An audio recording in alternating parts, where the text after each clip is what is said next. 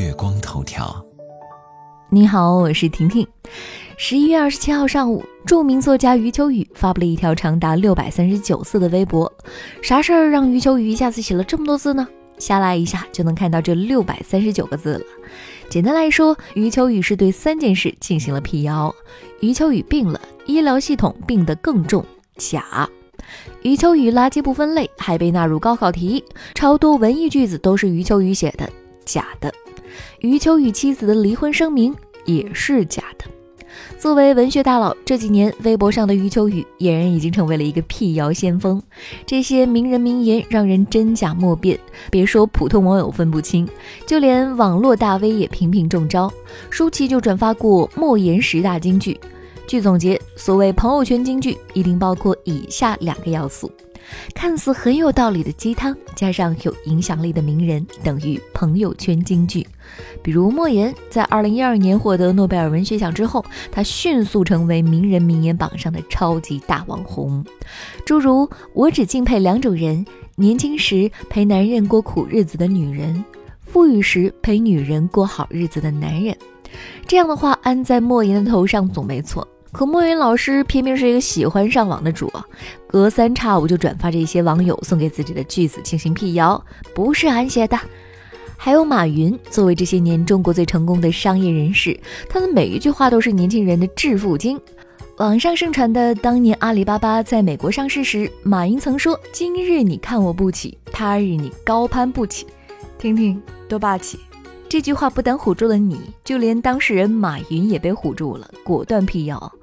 不过，我这辈子最大的错误就是创建阿里巴巴。我对钱没有兴趣。这些段子一样的语句，还真的是马云说的。当然，朋友圈的金句还少不了鲁迅先生。不管是民族大义还是儿女情长，这一份鸡汤只要是鲁迅先生煲出来的，不自觉就会点头称香。仗着鲁迅、李白没法发微博辟谣，就可以随意编造了是吗？国内的名人如果用完了，还可以用国外的呀。国外名人语录也是重灾区，什么比尔盖茨、巴菲特、扎克伯格送给年轻人的十条忠告。比尔盖茨有没说过这些话，我们不知道。反正读了巴菲特语录，还是没有挣到一万刀。莎士比亚说，第一次见一个人，体温在三十八点六摄氏度，就叫一见钟情，太有道理了，让人想起了初恋的感觉。不过莎士比亚活在十六世纪，而摄氏度这个概念是十八世纪才提出来的呀。